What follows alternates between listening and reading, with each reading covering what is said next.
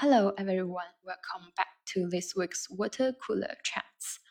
A water cooler chat is a casual talk around the water cooler, through which we want to offer you a deep insight into the British culture. I am Judy. Hello, Edward. Hello, Judy. Hello from the UK, everybody. 欢迎来到 Water Cooler Chats， 在这里我们横跨文化差异，探讨英国新闻，希望在探索英语世界的同时，大家都能收获有趣又有价值的英语语言技能。This week we're talking about some of the um, British slang words that international students want to learn before they come and study in the UK, so that they can talk more um, like uh, British people are talking, or at least that's how they think British people are talking because that's what they're seeing on TV. Um, I have read the list of the 20 most uh, popular slang terms that uh, foreign students are asking their English teachers to explain to them. Uh, and apparently, most of these words are ones that the English teachers don't understand and uh, I can see why because most of the words on these lists are slang words that I've never heard either. 今天我们要来一起看一下，在英国的 Z 时代，也就是 Gen Z，一九九五年之后出生的英国的年轻人，他们口中最流行的英语俚语、英语短语是什么？比较有意思的是，这些流行的英语俚语，很多英语老师也不知道这些英语短语是什么意思。甚至于 Edward 在准备这一期的播客的时候，他也看了一下最流行的二十个英语短语，但他也有很多不了解的。那么我们就一起来看一下，到底是哪些英语俚语或者英语短语获得了英国年轻人 Gen Z 的青睐呢？So let's go through the list of the popular slang terms. Okay, well, uh, number one on the list it's a good place to start because it's one of the few on this list that I've heard of and that has been used in England for many years, which is the word beef.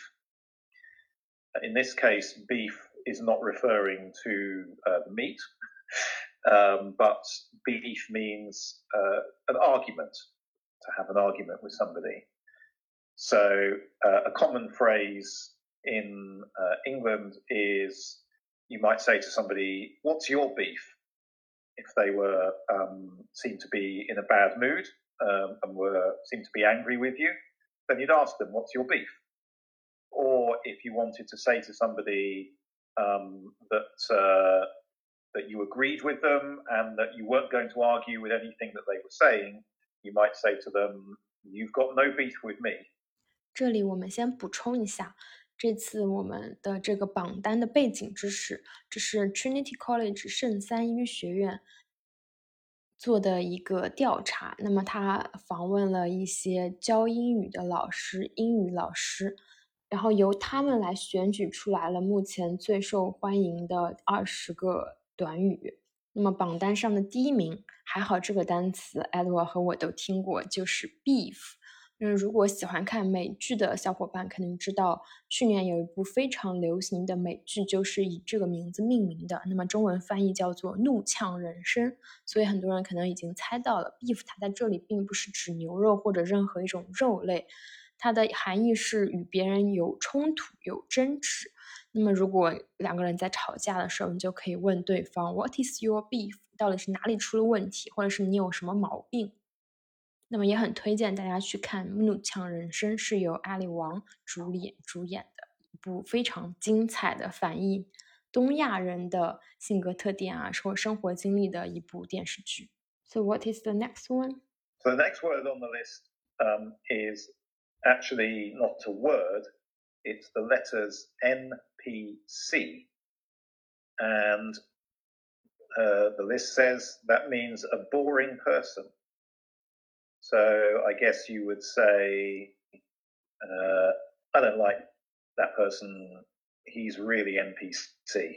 Yeah, luckily I know this one. It is an abbreviation for non-player character because I tried some video games before, so I know what does NPC means. Because you are non-player character, so you are irrelevant and you are boring, I guess. 那么榜单上的第二个其实是一个缩写。 那么玩游戏的小伙伴可能都知道，NPC 也就是 non-player character 非玩家角色或者是非操控角色，是指游戏中非玩家控制的角色，主要是为了推进剧情或者是呃让这个游戏更加的丰富。引用到 Z 时代的生活当中，NPC 就是指一个很无聊的不相关的人。So here comes the third one. The third one is is pop off. Which um, I can remember when I was a child, um, pop off meant to go out.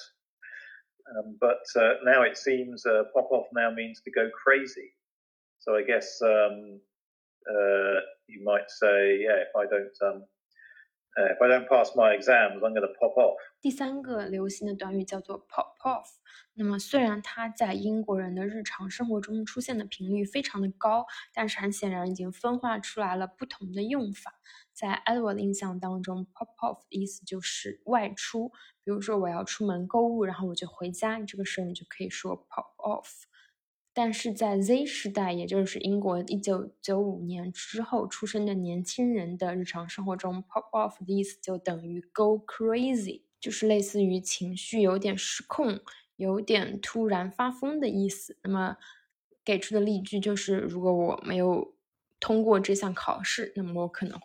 off。So the next one is another word for boring. Um, this time it's dead, which seems seems really strong to refer to something boring as being dead. Um, so I guess NPC was a boring person. Maybe dead means something that's boring, like you might say this movie's dead or this TV show's dead. Yeah, it's quite strong to me as well. 那么排名第四的短语是，其实是个单词哈，是 dead。dead 我们在日常生活中是 去世的、死去的意思。那么在 Z 时代的眼里，如果一个人很无聊，或者是一部电影作品很无聊，那他就是一个 dead。这个词听起来还是挺强烈的。我觉得也可以看出来，Z 时代好像特别注重这个东西有没有意思。毕竟在流行短语的榜单上，第第二名和第四名都是关于这个人或者是这个作品有没有意思、无不无聊的。So next word is um salty. Uh, which means upset. So maybe that's because if you're upset, you cry and your tears um, taste salty. So perhaps that's why they've use the word salty to mean if somebody is upset。接下来一个单词叫做 salty，salty 就是由盐 salt 这个单词演变而来的，是它的形容词。那么我们可能会说这道菜有点咸，我们就会说它 salty。但是在 Z 时代的眼里，salty 的意思是 upset。我们猜测可能是因为眼泪是咸的，所以你不高兴的时候也可以用 salty 来形容。那么具体是什么原因？如果有小伙伴知道的话，也可以留言告诉我。So one or two others which are interesting. Also in this list, we've got bruv. Um, that's one I've heard before. Actually, it means a close friend. I think that's an abbreviation of brother. Uh, so, um, so yeah, so a close friend you would call bruv, and then perhaps a friend who's not a close friend you call fam, which I guess is short for family. Um, so interesting. They're both both using words about family, so family or brother, referring to people who are friends or close friends. 那么很显然，在 Z 世代的眼里，朋友也是一个很重要的概念，因为在这个榜单上有两个单词或者两个俚语都是与朋友相关的。第一个就是 bruv，b r u v，听起来有点像是 brother 的缩写，那么它表示一个非常亲近的朋友，a close friend。另外一个单词是 fam，f a m，它就是 friend 的意思，也可能就是从发音上来缩写了 friend 这个单词。And then perhaps another one is just the term flex, meaning to show off. That's a phrase that's come from the world of the gym and bodybuilding and people who work out. Because if you've ever seen um, men who are very proud of their muscles, and they'll you know strike a particular pose designed to show off how big their muscles are and that's referred to as flexing your muscles and uh, so clearly they've taken that concept of the bodybuilder and the guy at the gym flexing his muscles to show them off So flex now means generally to show off about something. 还有一个比较有意思的俚语叫做 flex，它的意思就是 show off，也就是炫耀、展示的意思。 刚刚 Edward 为我们解释了为什么 flex 在这里就和炫耀、展示的意思联系到一起，由健身的小伙伴的一个习惯产生的。那么很多健身的人就会喜欢展示他们的肌肉，那么他们摆 pose 拍照的这个动作在英文里面就叫做 flex，flex their muscles。那么，因此，flex 这个单词也被用作于展示和炫耀。So you might say to somebody, picking some words from the from the full list here, you could say to somebody, "Hi, bruv, are you safe? I am well gassed about the party tonight." 我们也在尝试变得潮一点，跟得上 Z 时代的流行文化一点，所以我们尽可能多的从这个榜单上面选取选取了几个 词语，然后来造了一个句子。哈，刚刚艾罗已经为我们说过了，就是你好，朋友，Hi, bro，Are you safe？呃，你现在好吗？昨天那个 party 上我玩的很开心，I'm well gassed。about the party last night，也不知道这样用对不对哈，毕竟年轻人的语言习惯我们可能也有点跟不上了。So uh, yeah, then you're so you might have said to your friend, "Hey, bro, you safe? I'm well gassed about the party tonight." And your friend uh, might say, uh, "Say, ah, I think it's going to be dead." 那刚刚那个模拟的对话，可能你的朋友就会回答：“这是一个非常无聊的 party。”他就会用到 “dead” 这个词来形容。 那么这个榜单主要是为我们展示了 Gen Z 这个 Z 时代他们的语言习惯是非常容易受到 social media 社交媒体以及一些流行文化 popular culture play 的影响的。比如 Edward 在看到这个榜单的时候，就可以辨认出里面很多的俚语、很多的单词或者是词组，都是由一些流行的影视作品中产生的。So Edward, Edward, can you tell us where do most of this slang come from? Uh, so most of these slang words have come from the uh, British gangs, particularly from uh, inner London, the housing estates of inner London, um, where lots of young people belong belong to gangs, uh, and this is the the language that they that they speak in those communities and within those gangs, uh, and it is a language that is now spreading outside of um, London and cities like that through um, TV shows like uh, the show Top Boy on Netflix, um, which is a show about uh, an inner London gang. And so this is the sort of language that is being used on those TV shows, and that's where people are learning it. 那么 Edward 就辨认出来，这个里面很多的词语都是由内伦敦的人在使用，就是 Inner London，就是位于英格兰大伦敦中心地区的一个区域。那么很多的年轻人都生活在这里的年轻人是属于一些帮派，那么甚至于还有一部非常流行的电视剧是由 Netflix 制作拍摄的，叫做《Top Boy》，中文翻译成《上层男孩》，但它其实是讲述了在东伦敦哈克尼区的一个犯罪的电视连续剧，这里面也涉及到了很多拉帮结派以及毒品交易之类的剧情。所以很多 Gen Z 是从这个电视剧以及从 In the London 生活的人的日常用语当中学会了这些短语。那么很多英语老师，尤其是英国文学或者是历史的老师，可能并不是特别喜欢这些英语短语。他们也对自己的学生有一些推荐的电视剧集，更希望自己的学生能够从那些推荐的电视剧里面学到俚语也好。语言使用习惯也好，那么对于我们这些非母语英语非母语的英语学习者来说，我们也可以去看那些英语老师推荐的电视剧集。接下来，我们就带大家一起过一下英语老师推荐的电视剧分别有哪些。 So Edward, can you give us the list of the recommended TV series?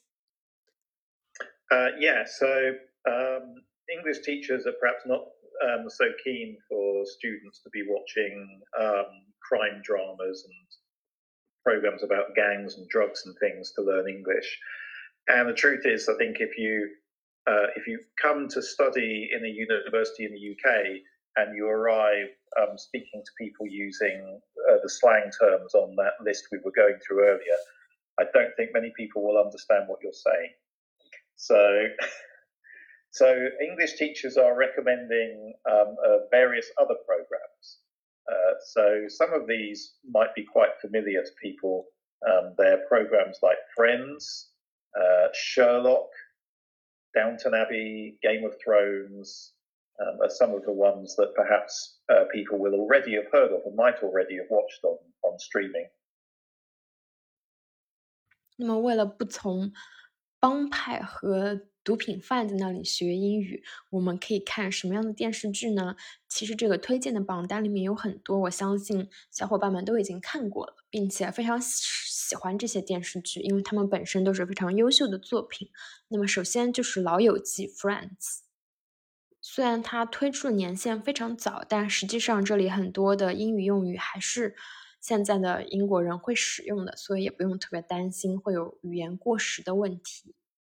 那么还有就是《神探夏洛克》（Sherlock） 这个电视剧，不需要我赘述它有多优秀了吧？还有就是《唐顿庄园》以及《权力的游戏》。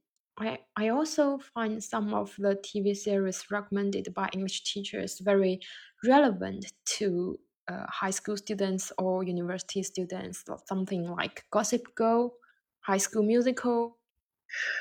Yes, that's right. I think some of the TV shows that are on the list have been selected because um, they are TV shows about students at high school. So they're obviously people of the same age as the um, English students who um, who are going to be going off to universities in the UK. So you have um, shows, yes, like uh, High School Musical, Gossip Girl, and Glee, um, or set uh, in high schools with young casts. Then there's uh, Stranger Things, um, which is a science fiction uh, program uh, about a group of uh, teenagers set in the early 1980s in America. So that's another one that's perhaps relevant because it's about um, teenagers and high school students. 嗯，那么看得出来，英语老师在制作这个 榜单的时候也非常用心了，因为他推挑选了一些与学生或者高中生也好、大学生也好比较息息相关的电影，比如说《High School Musical》歌舞青春，这是一部二零零六年的电视电影，并且二零零七年还有续集，以及《Glee》，《Glee》的中文译名叫做《欢乐合唱团》，也是。一部发生在学校里的与音乐合唱相关的电视剧，那么还有就是《绯闻女孩》（Gossip Girl），这个是我在上学的时候比较流行的电视剧。那么还有就是《实习生格雷》，也是一部经久不衰的美剧。还有就是《Stranger Things》（怪奇物语），这实际上是一部科幻恐怖剧集，那么也是为了满足不同学生的各种各样的口味吧。那么我们来总结一下今天的播客。首先，如果大家对英国的 Gen Z 使用用语感兴趣的话呢，可以去了解一下，在他们眼里最受欢迎的一些短语是什么。那么，如果你想要学习更加正统的、更加普遍的英语语言习惯的话呢，就可以去看我们刚刚列出来的这些推荐的电视剧剧集。希望你喜欢今天的节目。So we will see you next week. Bye bye. Bye bye.